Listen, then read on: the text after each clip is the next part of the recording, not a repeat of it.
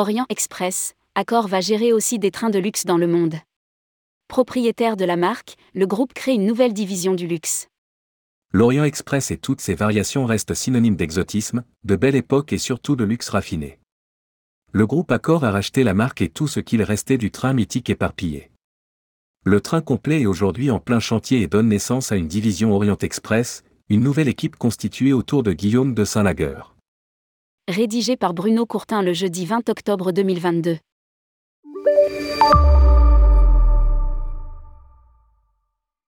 La marque Orient Express avec cette voiture historique, symbole de l'art déco, intègre le groupe Accor en 2017, en joint venture avec la SNCF. Elle a suscité le projet ambitieux de faire revivre le train mythique, aux côtés de son jumeau et rival le Venise Simplon Orient Express, propriété du groupe hôtelier Belmont, une filiale de LVMH. Dans la nouvelle organisation du groupe Accor, la division Luxury et Lifestyle rassemble les marques de ces univers autour de quatre collections, Rafle et Orient Express, Fairmont, Sofitel et M Gallery et Ennismore. C'est dire que le défi est de taille et que le projet a longtemps mûri pour être à la hauteur des enjeux. Lire aussi, comment l'Orient Express traverse le cinéma et la littérature. Un premier lancement du train prévu fin 2019 a été perturbé par les retards dans la rénovation des wagons et la crise sanitaire. Un hasard providentiel a permis de retrouver plusieurs voitures du train original Paris-Istanbul et de les acquérir ce fut l'occasion de lui donner une nouvelle dimension en faisant appel à l'architecte Maxime Danjac, qui a pris le temps de faire les recherches historiques et d'interpréter à sa manière le nouveau luxe ferroviaire, qui puise ses racines dans un art déco modernisé et sublimé. Orient Express, un travail qui met en valeur l'artisanat d'art français.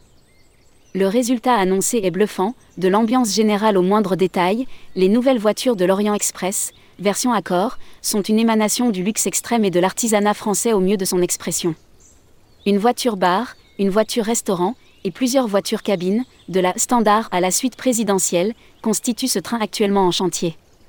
C'est sur cet ensemble que travaille Maxime Danjac avec l'objectif de présenter les premières réalisations à l'occasion de l'Expo Design Miami en octobre 2023 et le résultat achevé au VIP des Jeux de Paris en 2024, qui pourront y dormir.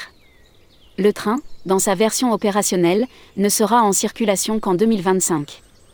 Une équipe complète déjà constituée et au travail mais une équipe complète est d'or et déjà constituée pour lancer la communication et préparer les ventes, en dépassant le simple Orient Express d'origine. Guillaume de Saint-Lagueur est à la tête du projet en tant que vice-président de la division Orient Express Train. Il a fait appel à Yann Gezenek comme vice-président salle et marketing, un choix judicieux pour qui connaît la carrière de ce spécialiste des trains de luxe depuis une vingtaine d'années au sein de Venise Simplon Orient Express, devenu le groupe Belmont. Gabriel Curie, un ancien de la SNCF, a rejoint l'équipe comme chef de projet, avec Claire Henbel au revenu management, Pierre-Antoine Coutan, débauché du projet Train de luxe du Puy du Fou, comme responsable du produit et de l'expérience client, Maxime Lequin, ex-Care Collection, responsable du marketing digital, et Gessaline Fimbeau, responsable de la communication globale. Une division, distribution, des trains des autres en attendant de pouvoir gérer et vendre l'Orient Express propriété du groupe Accor, la nouvelle division va se mettre au service de propriétaires de trains de luxe qui souhaitent s'appuyer sur une équipe dédiée et sur la puissance mondiale du réseau Accor. Le premier contrat signé par Orient Express Train l'a été avec le groupe de Paolo Barletta, associé à Nicolas Bulgari, dans le projet La Dolce Vita. Ce projet recouvre un ensemble de six trains de 11 wagons chacun, de construction moderne mais inspirés par les trains luxueux du XXe siècle. Ils pourront embarquer jusqu'à 62 passagers dans une trentaine de cabines, dont 18 suites et une suite présidentielle qui prend la moitié d'un wagon. Les plus grands designers italiens ont été mobilisés pour la décoration des voitures. Une douzaine d'itinéraires est programmée d'une à trois nuits à bord explorant à la fois la botte italienne du nord au sud, ainsi que trois trajets internationaux au départ de Rome et à destination de Paris, Istanbul et Split en Croatie, via Venise. La vente sera lancée dans quelques mois pour les premiers parcours en 2023 on annonce un prix autour de 2000 euros par jour et par personne pour l'entrée de gamme. La distribution en agence sera privilégiée pour la commercialisation de l'Orient Express. Les trains de la Dolce Vita seront associés à plusieurs projets hôteliers de luxe, qui entreront dans le portefeuille de gestion du groupe Accor. Le premier est annoncé sous l'enseigne Orient Express ouvrira en 2024 dans le Palazzo Fonseca, un édifice du XVIIe siècle voisin du Panthéon, dans la capitale italienne. Un second va suivre en 2025 à Venise dans un ancien palais converti en hôtel de luxe. Quant au train Orient Express by Accor, beaucoup de choses sont encore à clarifier, les trajets, la programmation, la tarification. On sait déjà que le train ira à Istanbul, histoire oblige, et qu'il n'ira pas en Italie pour ne pas concurrencer son cousin. Pour le reste, il faut encore attendre quelques mois, annonce Yann Gezenek.